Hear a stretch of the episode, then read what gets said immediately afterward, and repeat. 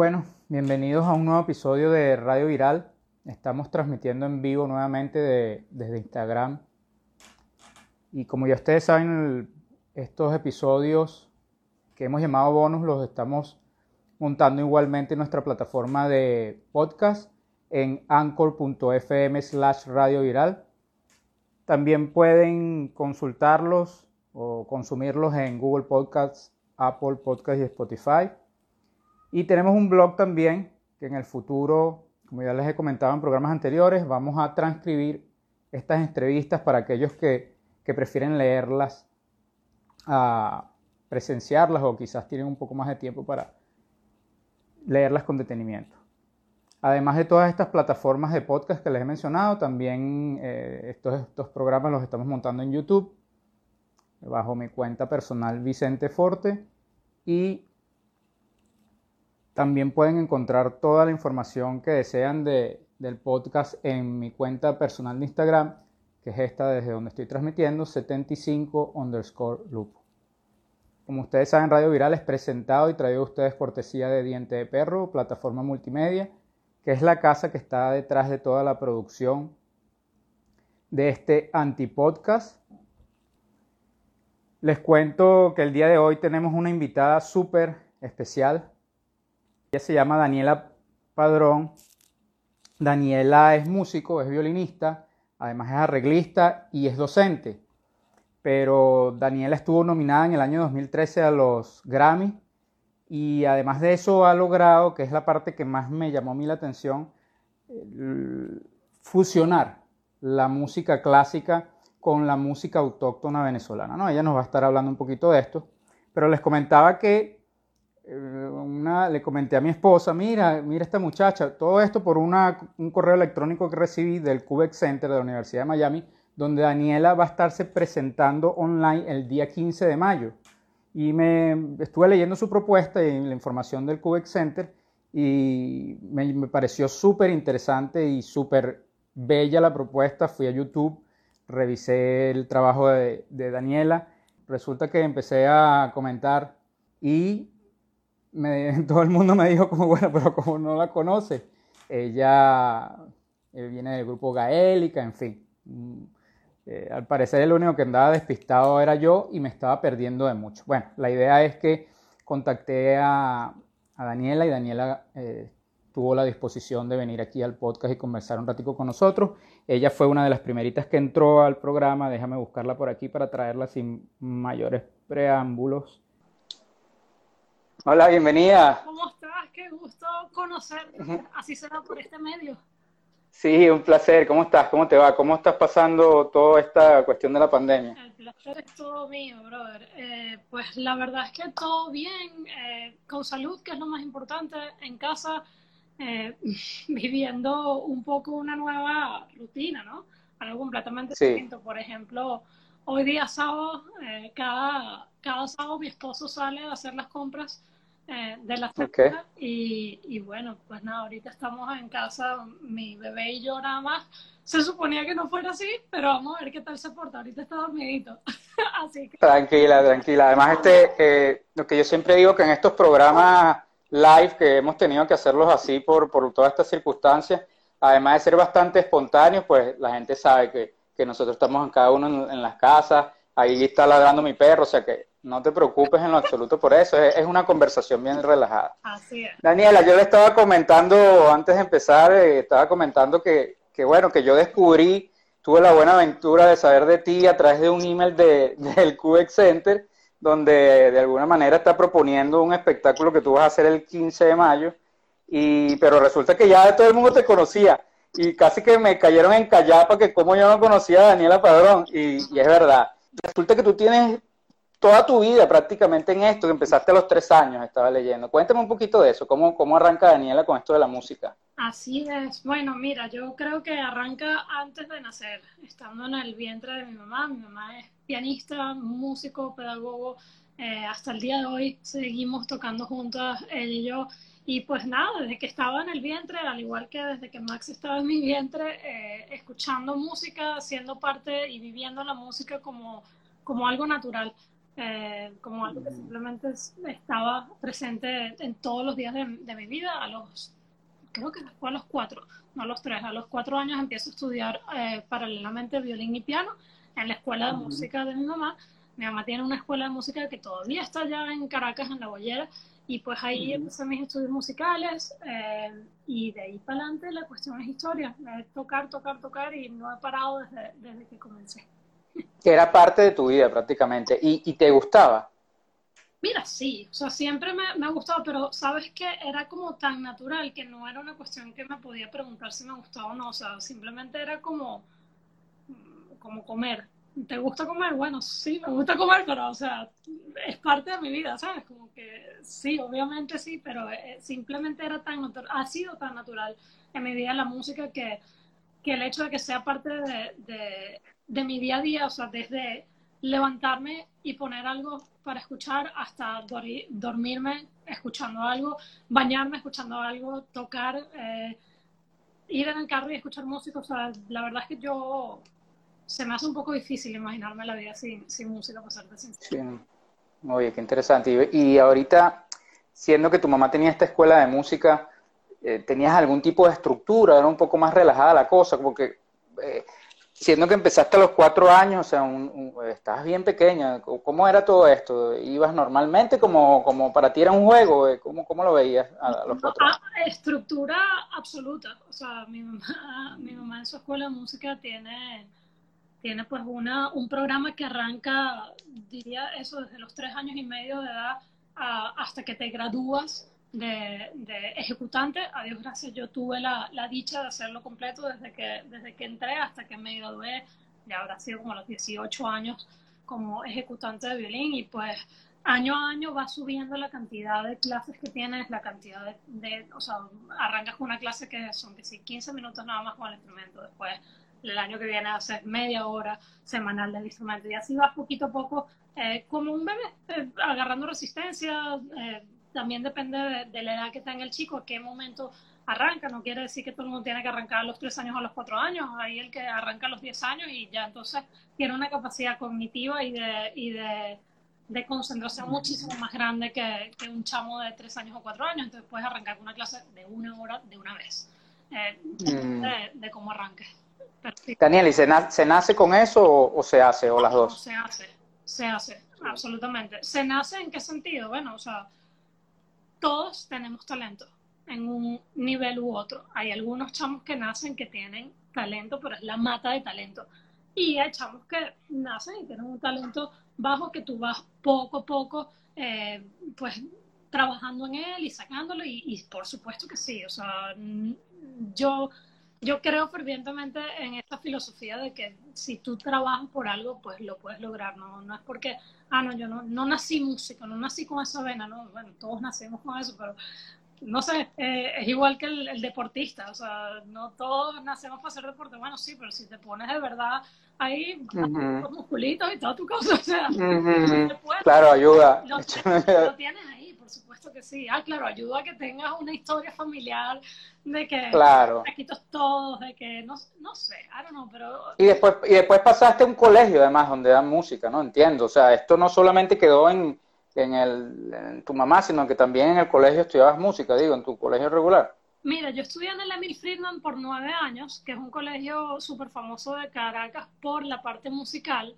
Correcto. Lo cómico de eso es que yo nunca estudié música en el Emil Friedman, o sea, mentira, no nunca. Estudié música en el Friedman porque es parte del, de, digamos, del currículum normal del colegio. Tú ves matemáticas, ciencias, eh, lenguaje y música y tienes clases de cuatro, no sé qué, pero yo no iba a, a ver clases allá.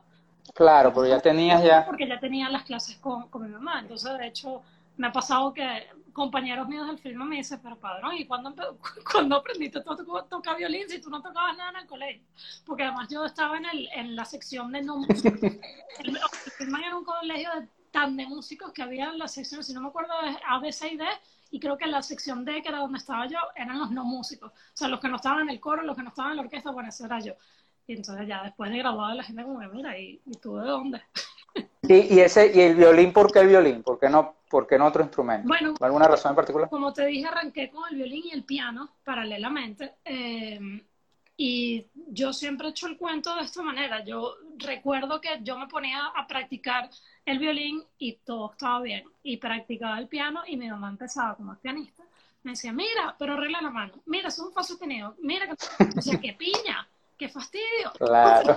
Con el violín no pasa nada. Entonces decidirme por el violín después de cuatro años. Hice de cuatro años a ocho años de edad, hice los dos instrumentos en paralelo. Y ya, ya a esa edad sí sentí que era un, un poquito era, era una carga bastante fuerte a la hora de, de, estudiar porque ambos instrumentos, como empecé tan pequeña, pues requieren más de tu atención, más de, de disciplina, de estudio y ya, ya era un poquito bastante. ¿Y siempre, siempre tu foco fue lo clásico? ¿O... Siempre hasta que, hasta que no lo fue más. o sea, okay. eh, yo te diría que como hasta los 16, 17 años de edad más o menos estuve bien enfocada en la, en la parte clásica, como dicen los americanos classically trained, entrenada clásicamente, pero ya a eso de los 16, 17, Víctor, eh, par de amigos míos de la, de la escuela de música, por cierto, eh, tenían ya como ese, ese picorcito de hacer algo que no Mm. era música clásica y armaron una banda a la cual Sí. dos años después de que ellos la armaron yo entré. Me invitan y me dicen, no, mira, vamos a, vente por un ensayo para ver qué tal y tal. Yo tenía pa- para esa época un violín eléctrico. ¿Qué agrupación? ¿Qué agrupación? Se, lla- se llamaba, bueno, se llama porque vive en mi corazón, se, se llama Sistaltic. Eh, Ok. es una banda de rock progresivo. Eh, Oh, wow. la verdad es que yo ni escuchaba ese tipo de música para la gente, pero yo tenía un violín eléctrico que había pedido, le había pedido al niño Jesús cuando tenía como 12 años, 13 años. Y el violín eléctrico estaba ahí guardado en una caja porque ¿qué iba a hacer yo con un violín eléctrico si yo lo que tocaba era música clásica? Y entonces Ujú. este pana me dice, mira, vamos a tener un ensayo este sábado, ¿por qué no te traes tu violín eléctrico para el ensayo? Yo, ah, bueno, chévere.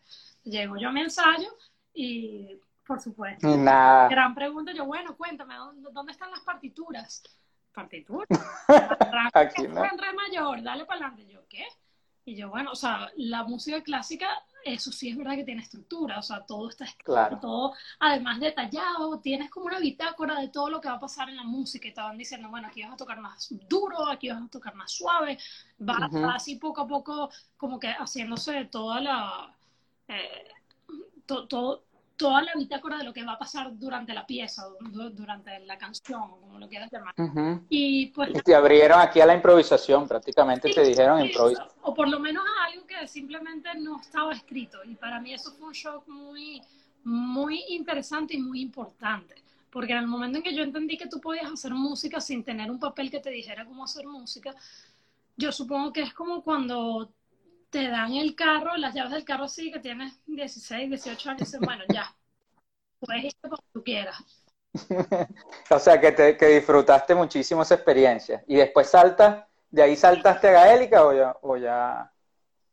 Sí, tal cual. Eh, estando, siendo violinista de Sistaltic eh, por unos buenos años, te diría que como unos cuatro años, una cosa así, llega a pasar, Víctor, que, que Gaélica tenía un concierto. Y el, no, mentira, Gaélica no tenía un concierto. Frank Quintero tenía un concierto. Estaba celebrando los yo no sé cuántos años de carrera artística. Y entonces él invita a toda esta cantidad de artistas a que lo acompañen en cada una de sus canciones y invita a Gaélica. El violinista de Gaélica para esa época no podía ir a ese evento. Y la gente de Gaélica, Mm, de una red social que existía en la época, que se nos va a caer un poquito la cédula aquí, que se llamaba MySpace, imagínate, que era, además estaba enfocado como la música bastante. buenísima. Es una Sí, plataforma. Entonces, Sí, a través de MySpace me escriben y me dicen, mira, Daniela, eh, que hemos visto tu trabajo. Mi trabajo era que había tocado con, con Sistaltic por aquí por allá en cualquier Ujú. festival de bandas escolares, cosas, o sea, nada del otro mundo eh, en ese sentido. Y queremos ver si estás disponible para, para tocar en este evento. Y yo, "Ah, esto será de verdad la gente gaélica, imagínate, yo, fanática número uno de la banda, como están echando una broma. Bueno, pues nada, sí, me aparecí en el ensayo y sí eran los de Gaélica y me manos así, yo, Dios mío. Y pues nada, de ahí para adelante estuve con ellos desde el año 2009, más o menos, Y he estado, como diríamos, on and off de la, de la banda porque bueno, lo primero que hizo que, que, me separara fue la separación física de que mi esposo y yo decidimos claro. venirnos para acá y obviamente la banda estando en Venezuela pues tenía que continuar. Sin embargo, pasaron cosas mágicas como el hecho de que yo terminé de grabar el, el, último disco que hice con ellos, que fue Luz, el que fue nominado al, a los Latin Grammy. Eh, lo grabé la mitad en Venezuela y la otra mitad la, la terminé de grabar aquí. Entonces, viviendo que ese primer año, yo me vine en el 2012, en el 2013 fue que estuvimos en, en Las Vegas, en la nominación del Latin Grammy. Entonces, como que yo estaba en la banda, pero no estaba en la banda, pero sí estaba en la banda y ahora, a Dios gracias, eh, se vinieron ellos hacia acá. Eh, están okay. Gabriel viviendo ahora sí en Miami, entonces ya ahora como que formalmente vuelvo a ser parte de, de la banda. But, pero siento que Dan dejé de serlo o sea, no sé.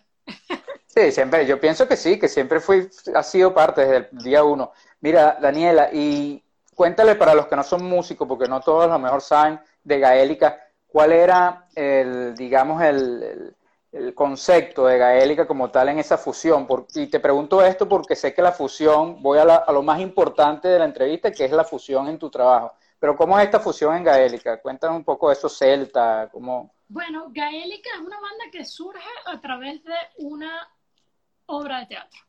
Se hizo una obra de teatro para la cual se necesitaba eh, una, una, banda una música que eh, tuviese esa raíz celta.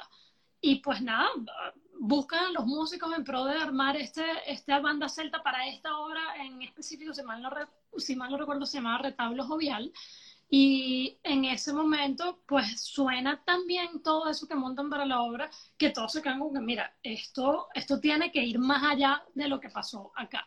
Y obviamente ninguno de ellos en el momento era como que ningún experto en el área celta porque, porque no, o sea, eran músicos claro. que cada quien enfocado en su área y empiezan sí como a empaparse un poquito más de, de, de toda esta información. José Gabriel Figueira que, que, es quien toca los bagpipes y los whistles, empieza a, a, echarse un puñal de cómo tocar una gaita gallega, de cómo tocar un, un whistle irlandés, y así poco a poco van ellos como que haciendo todo este estudio y lanzan un primer disco que se llamó Ibérica y Latina, después lanzan uh -huh. y o, otro disco que, wow, para mí es, bueno, está, está difícil decir cuál es mi favorito, pero sin duda es es top, ese disco es increíble de Gaélica. Y ya en el tercer disco eh, es cuando entro yo a la banda, se llama Paz. Ellos hicieron dos discos temáticos navideños, Paz y Luz, y bueno, en esos dos es que he tenido el honor de participar. Y la idea es no solo hacer la música celta, eh, sino fusionarla con distintos ritmos. Tú en discos de Gaélica puedes escuchar salsa, puedes escuchar tango, puedes escuchar toda una cantidad de géneros que están mezclados con, con los instrumentos y con, con, el swing de un, de un jig o un reel irlandés. Eh, entonces es muy sabroso, es como, como el que come papitas uh -huh. con, con, el helado. totalmente, totalmente. Mira, Daniela, y esa fusión de gaélica, ¿cómo, cómo te impacta a ti? Porque el, el trabajo que vas a presentar ahorita en el QX Center, en la, eh, que es parte de la Universidad de Miami, es una belleza de trabajo. Yo particularmente que soy venezolano como tú, o sea, lo, siento y aparte me parece maravilloso que tú hayas adaptado, adaptado no es la palabra, es fusionado, realmente fusionado las obras de Bach con, con nuestra música, ¿no? Inclusive hay ritmos ahí que, que yo dije, ay, mira, pero existe este ritmo, el de Curiepe, yo no sabía que, que, que se llamaba así, ¿no? Entonces, además es como una experiencia no solamente sentimental, sino que es educativa y además es un tripeo porque tú estás viendo y tú como que pones una energía ahí increíble. ¿Cómo, cómo es esta fusión de tu trabajo? De, háblame todo lo que puedas de, de back, de, de, tu fusión, de por qué con Venezuela. De hecho, el disco, el nombre es bien, eh, bien importante también. Sí. Cuéntame un poquito de eso. Mira, eh, para cerrar el tema de Gaélica y cómo, cómo influye en mí, definitivamente que eh, pues yo pienso que todas las, todos los trabajos que hacemos en la, en la vida van de alguna manera dejando una huella importante en quiénes somos y en cómo hacemos las cosas. Y para mm. mí la huella más importante que ha dejado Gaélica en mí es esta, ese hambre de fusionar, de poner cosas que se supone que no están hechas para estar juntas, unirlas. Y, y, es así como mi ejemplo de la papita con el helado funciona, como puede funcionar un sushi con, eh, con ¿cómo se llama? Con, con plátano dulce, eh, con plátano maduro. O sea, ese tipo de cosas, ese, ese, hambre por, por mezclar cosas que they were not meant to be together, eh, me lo dio el, el, trabajar con Gaélica. Y en el 2015, estando acá en, en Miami ya, pues me entra como, como esa necesidad de... Mira, la, la, primera necesidad fue mi esposo diciéndome, tú tienes que tener una página web. Y yo, ok, yo tengo que tener una página web, me parece súper sensato. Pero ¿qué voy a mostrar en la página web? Bueno, todo el trabajo que me has hecho. Yo, bueno, sí, es que yo he trabajado, pero yo he trabajado con este, con aquel, con este otro. O sea, es como raro, ¿no? Porque tú tienes que, o sea, ajá, tengo una página web, pero ¿qué voy a mostrar en la página web? Le digo, mira, ¿sabes qué? Hay que hacer algo. O sea, tengo que hacer algo. Déjame que eh, piense. Fan número uno, tu esposo es el fan número uno. Absolutamente. Entonces, pues nada, eh, en esa búsqueda de, bueno, ¿quién soy yo? Eh, ¿Qué es lo que puedo mostrar que, que de verdad identifique quién es Daniela Padrón? Yo, pues, venía saliendo un día de dar una clase y se me viene a la, a la cabeza una pieza que estaba trabajando con mis alumnitos, que era la, la invención número 8 de Bach pero por alguna razón, Víctor, a mí me suena eso en la cabeza con unas maracas. Y yo, pan, esto, qué fino. O sea, sería muy chévere que sonara esto con, maracas. Y llego a la casa, saco mi violín, grabo así con el celular un segundito la, la melodía del violín y yo maracas no toco, pero cuatro sí más o menos lo, lo charrasqueo. Entonces, cuatro y yo dije, déjame ver, ¿esto funciona acá? Pero como que sí, o sea, sí de pana que, que, que puedo meterle esto. Entonces empecé en esa época estaba trabajando con César Muñoz, un músico y comediante venezolano espectacular, em, y estábamos haciendo una, una, eh, una serie de conciertos de, stand-up comedy de él en el Teatro Trey, en la calle 8. Y pues nada, eh, ahí conocí a Henry Linares eh, tocando con él, conocíamos a Ernesto Laya y estábamos tocando bastante música no necesariamente venezolana, pero sí con instrumentos venezolanos. Entonces le digo yo a gente, mira, hermanito, se me vino esta idea a la cabeza, ¿tú crees que esto funciona? Me dice, claro que sí funciona, vamos a hacerlo. Y me vine a mi casa, puse, bueno, déjame agarrar las, las piezas favoritas mías de Bach. Y empecé, taca, taca, taca, este, este preludio, esta invención, esta, ta, ta, ta, ta, Y después me puse a escribir a la derecha, bueno, distintos ritmos venezolanos.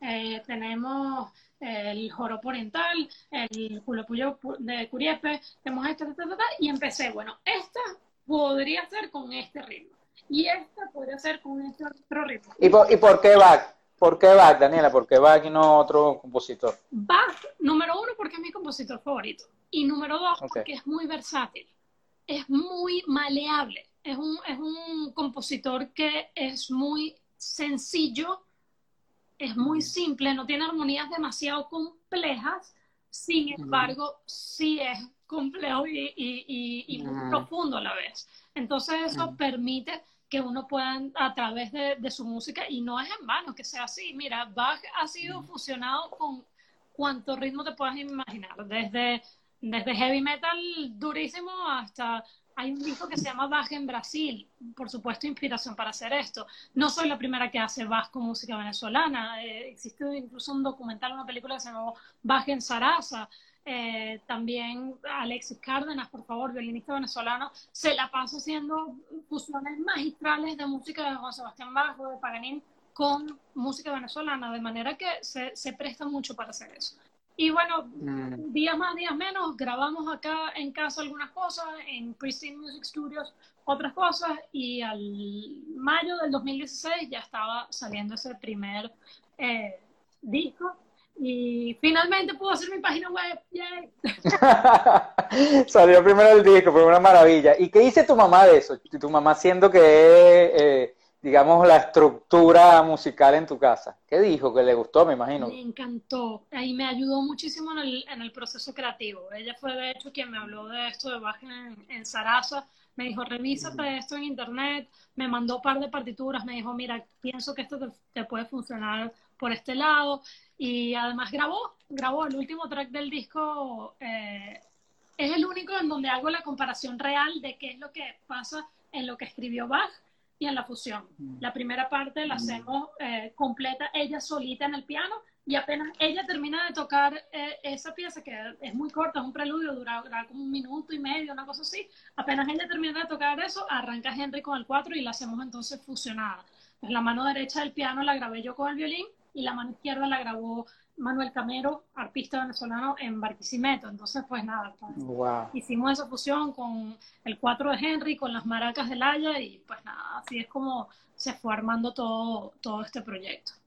Esto es lo que vas a, esto es lo que vas a presentar en el Cubex Center online el 15 de mayo. Esto es lo que voy a presentar en el Cubex Center de manera online el 15. Cuéntame cómo es eso, eso me, da curiosidad, cómo es eso, cómo, cómo, cuéntale a la gente para los que queremos ir a, verlo, es, es, donde una plataforma eh, abierta. Eh, bueno, lo primero que tienen que saber es que no tienen que vestirse elegantes, que pueden perfectamente empantuflados en su casa, o porque no, se pone usted su buena corbatica y se sirve un vinito y se sienta a verlo. Hacen por Instagram, de la misma manera que lo estamos haciendo ahorita nosotros, a través de Instagram de, del Cubex Center.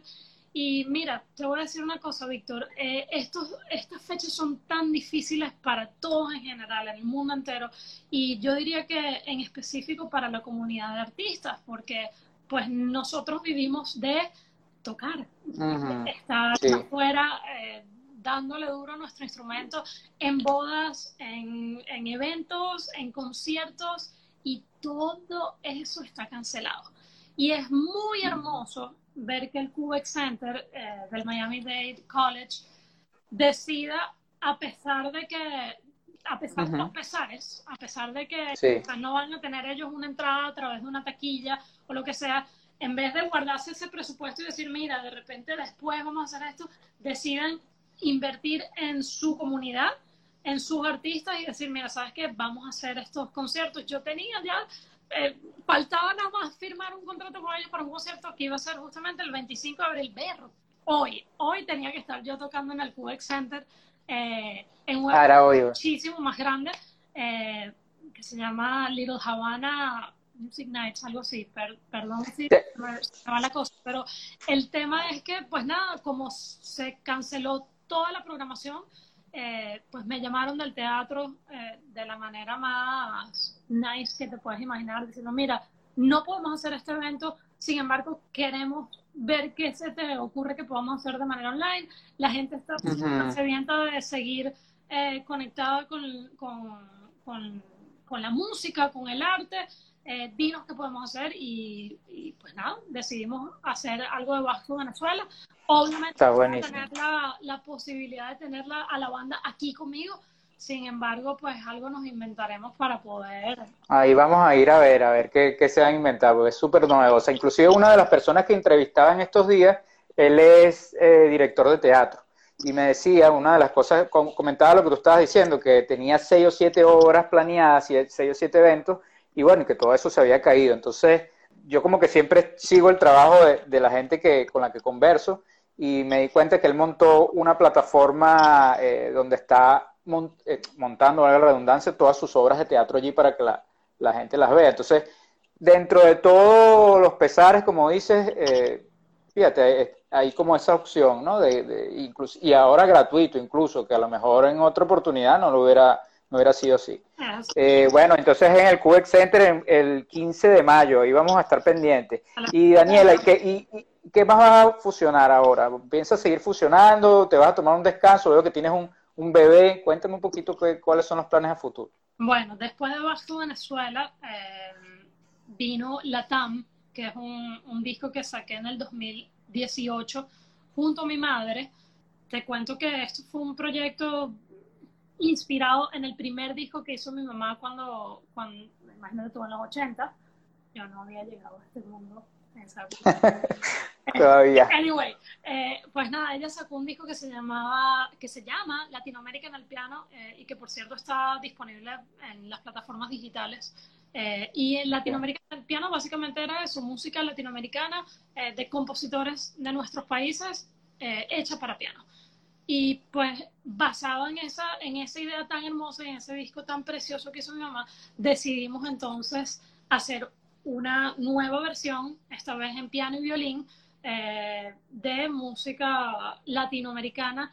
Esta vez no solo fueron composiciones originales para piano y violín, sino también que mandamos a hacer algunos arreglos y otros arreglos los hicimos nosotras. Y hay música de países distintos, eh, no porque sea de nosotras, pero de verdad es un disco muy bonito que los invito a, escucharlo. Está disponible en todas las plataformas. Eh, Eso te iba a preguntar, ¿dónde está? Todo, Spotify, iTunes, eh, YouTube, you name it. Por ahí está. Y entonces, después de, de esto, que quizás si quieres pensarlo también es una fusión, pues porque de alguna manera es, eh, tiene un swing muy clásico, muy de música clásica. Eh, sin embargo, pues estamos tocando ritmos latinoamericanos, hay tango, hay una danza colombiana hermosísima, eh, pues hay obviamente joropo venezolano, un, un merengue. Perdón que aquí volteo, pero es que estoy viendo una cantidad de gente hermosísima que se está conectando. Eh, parte de mi familia, mi, mi mamá la vi que se conectó eh, también veo por acá a Betsy Mar Díaz, un beso, mi Betsy querida. Eh, y aprovecho para decirles que esta semana, si no la semana pasada, no me acuerdo, pues ya los días aquí pasan y yo no sé ni, ni, en qué día estoy, pero salió un disco inédito de Simón Díaz con Gabriela Montero es el último disco que grabó y no había salido sino hasta ahora. Así que si tienen chance a, a, escucharlo. ¿Y qué viene ahora? Que es lo que me estabas preguntando. Pues ahora viene el tema de el tema de hacer lo que vino como consecuencia de Basto Venezuela. Cuando yo arranco con Basto Venezuela a hacer gira, a tocar acá, a tocar allá, pues más allá de hacer el, el concierto, a mí me gustaba también que la gente supiera de dónde venía la cosa. Por ejemplo, si yo te iba a tocar un merengue fusionado con un minuet de Bach, yo tenía que explicarte que era un merengue, porque de repente tú que eres argentino o tú que claro. de, no sé, está fuera de contexto. idea de que es un merengue. Entonces eh, basado en eso yo empecé a hacer con mi banda una, una, una, cantidad de arreglos y a montar una cantidad de música del repertorio folclórico venezolano que estaba ahí que no estaba en el disco, pero que ya estaba arreglado, montado, bello, precioso y que lo tocamos una y otra vez en cuanto concierto hubo en Miami, en Phoenix, en Atlanta, en Orlando, en, en Los Ángeles, por todos lados donde fuimos. Entonces, ya con esa, con, esa base y esa música ya arreglada, yo decía, mira, pana, no tiene sentido no hacerlo. O sea, hay claro. esto.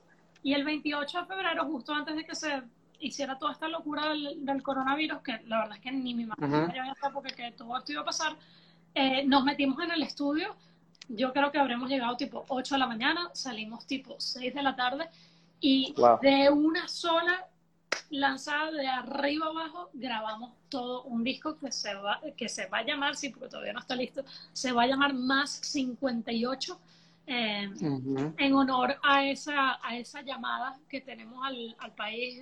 Eh, cada vez que vamos a llamar a Venezuela es más 58, 212, lo que oh, okay. Pues, Siempre hay un elemento como bastante eh, nostálgico en, tus trabajos. De hecho, el, el, el disco que se llama, el, el, que estábamos conversando hace ratico, Back to Venezuela, es como regresar a Venezuela, es un, como un sentido figurado, pero además es regresar a tus orígenes de música clásica con un, ritmo venezolano. Me pareció, el, el, el, título me pareció genial. Gracias. Em, no, no, puedo decir que sea mío, ojo, en ese momento estaba trabajando toda la parte visual con una argentina, se llama Luciana Cereceto, y me llama un día y me dice, che, te tengo el nombre del disco.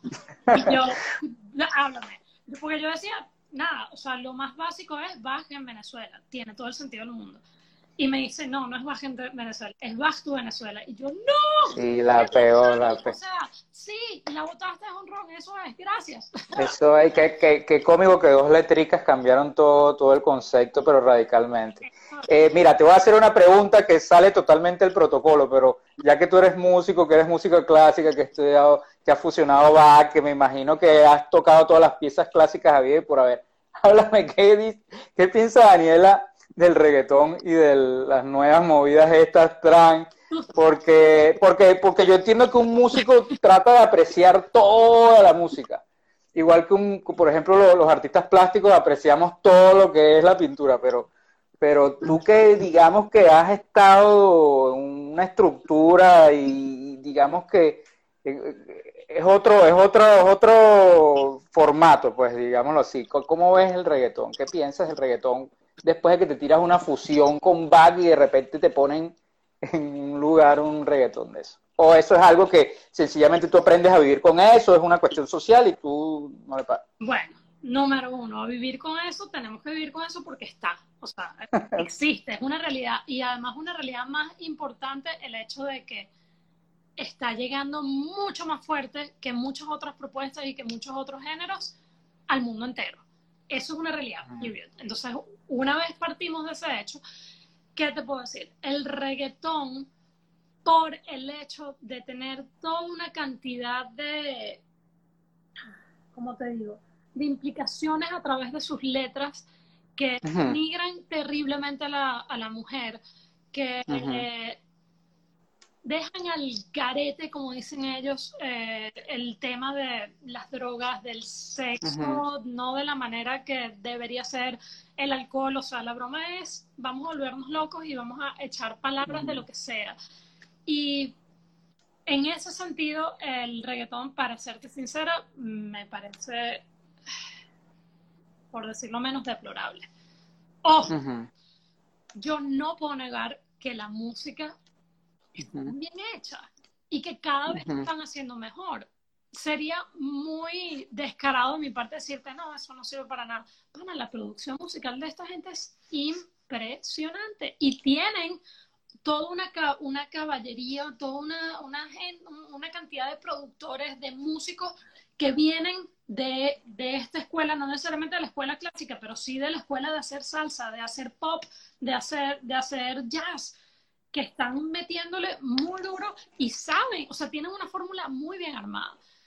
¿En qué concluye esto? Em, me gustaría que cambiaran el approach del reggaetón. al final, todos quienes tenemos acceso a llegarle a 10 personas o a 100 mil personas o a un millón de personas, estamos de alguna manera influenciando. Y esa influencia que tú dejas en las personas es una responsabilidad. Entonces, es bien importante que nos tomemos en serio ese tipo de, cosas. Mm, nuevamente te digo, no te puedo decir que musicalmente no funciona, es pegajosísimo, es imposible que diga que yo escucho un reggaetón, pana, te mueva ahí la cosa porque tú dices, pana, está muy bien hecho. O sea, está muy bien producido. Sin embargo, creo que es importantísimo, pana, que le metamos un poquito más de coco a la cosa artistas con los cuales puedo estar perfectamente eh, de acuerdo con reggaetón. Vico sí. Por favor, o sea, el tipo tiene unas líricas increíbles que, tiene, que tienen toda una cantidad de, de contenidos que pueden ser de lo más bobo como, o sea, no, no, no, te puedo decir, pero ahorita, ahorita cuando te dije desde lo más bobo, lo que se me vino a la cabeza fue Mecano. Entonces, hola, mira, Ay, Dios mío. Dale. Ay, Dios mío. Ay, pobre Chicho, está diciendo.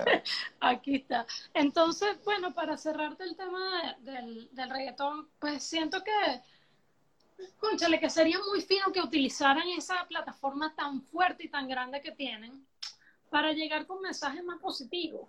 O sea, es terrible, de verdad. Hay, hay, unas canciones, una, unas... Sí, definitivamente sí, ya cae. Mira, y este, este, este es otro futuro músico. Porque esa, esa es otra labor que tú, que tú llevas a cabo, la de docente, que además es una labor mm, súper, necesitas una responsabilidad y muy importante, ser docente. mira, definitivamente que la docencia es algo que ha traído a mi vida muchísima felicidad y pienso que en cualquier momento de mi vida sí iba a tener un chamo a ser feliz, pero siendo, siendo... Hola. Pobrecita, te despertaste y este poco gente aquí. Ay, Dios mío. Este poco gente, gordito. Sí. Está fastidiado, pobrecito. bueno. Lo tenía tapadito ahí con su... Ya, ya, A ver, a ver. Mira, Daniela, si quieres vamos a hacer una cosa para que él se quede tranquilito. Cuéntame lo del QX Center, haz la invitación y la invitación a tus redes para que la gente pueda eh, saber la fecha, la hora y qué es lo que va a, dónde tiene que ir y cerramos así la entrevista para que Max pueda descansar ahí tranquilito. Mira, gordito, vamos a invitar a esta gente al Cubex Center. A ver, eh, el Cubex Center va a tener una serie de eventos y han tenido la deferencia de invitarme para ser parte de uno de ellos. Este va a ser el día 15 de mayo a las 7 de la noche a través de la cuenta de Instagram de ellos. Yo obviamente en su momento eh, lanzaré un flyer para que todos estén informados. Creo que la manera más fácil de estar informado de todo lo que va a pasar con, con mi carrera son mis redes sociales y mi página web que creé finalmente. ¿Cuál es la página web? Cuéntame. Tal cual, mi nombre, danielapadrón.com. Ok, pues, bueno, perfecto. Eh, enterarse de toda la información con respecto a los nuevos conciertos, eh, el nuevo disco que se viene por, por ahí, no tengo ni idea de cuánto, cuándo sea. Y bueno, si el reggaetón decide como género eh, meterse hacia otros lados y, y, bajarle un poco a la grosería, bajarle un poco a, a lo vulgar y meterle un poquito más a, a tantas otras cosas que se pueden hablar y se pueden decir que son hermosas, pues entonces me verás haciendo un disco de fusión con reggaetón, te lo prometo que sí. bueno, eh, Daniela, fue un gusto y estoy pendiente bastante del disco que vas a sacar porque una vez salga el disco, el primero que va a estar escribiéndote soy yo para conversar otro ratico, quizás lo podemos hacer por el formato de, no de Instagram, sino ya el del podcast como tal. Y bueno, te agradezco toda la disposición. Estoy muy pendiente para entonces, mayo 15 en el Cubex Center de la Universidad de Miami, eh, la página de Instagram. Voy a estar ahí uno de los primeros chicharrones viéndote ahí online. Eh, muchísimas gracias. Me saluda, me saluda a tu esposo, que además, como te comentaba vía privado, eh, resulta que sí, él, tu esposo es hijo de un primo de mi papá, o sea que tenemos ahí un, parentesco lejano. Sí, le manda muchos saludos. Con todo el gusto del mundo así será.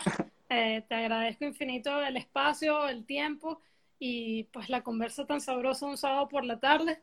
Bueno, muchos saludos. Gracias, Daniela. A cuidarse. Chao. Radio Virales presentado a ustedes, cortesía de Diente de Perro, plataforma multimedia. Entonces, bueno, muchísimas gracias. Les recuerdo que Radio Viral es un programa que busca conversar temas de interés con personas extraordinarias y Daniela sin duda es una de, las, de esas personas que con su música y su propuesta pues ha traído un pedacito de la música clásica y un pedacito de Venezuela a todos nuestros corazones. Entonces, no dejen de verla en el Cubex Center, en la página, perdón, de Instagram del Cubex Center o de la Universidad de Miami el día 15 de mayo. Muchísimos saludos y cualquier cosa, estamos disponibles en mi correo electrónico b de Vicente gmail.com o pueden escribirme a través de Instagram. Gracias. Chao, chao.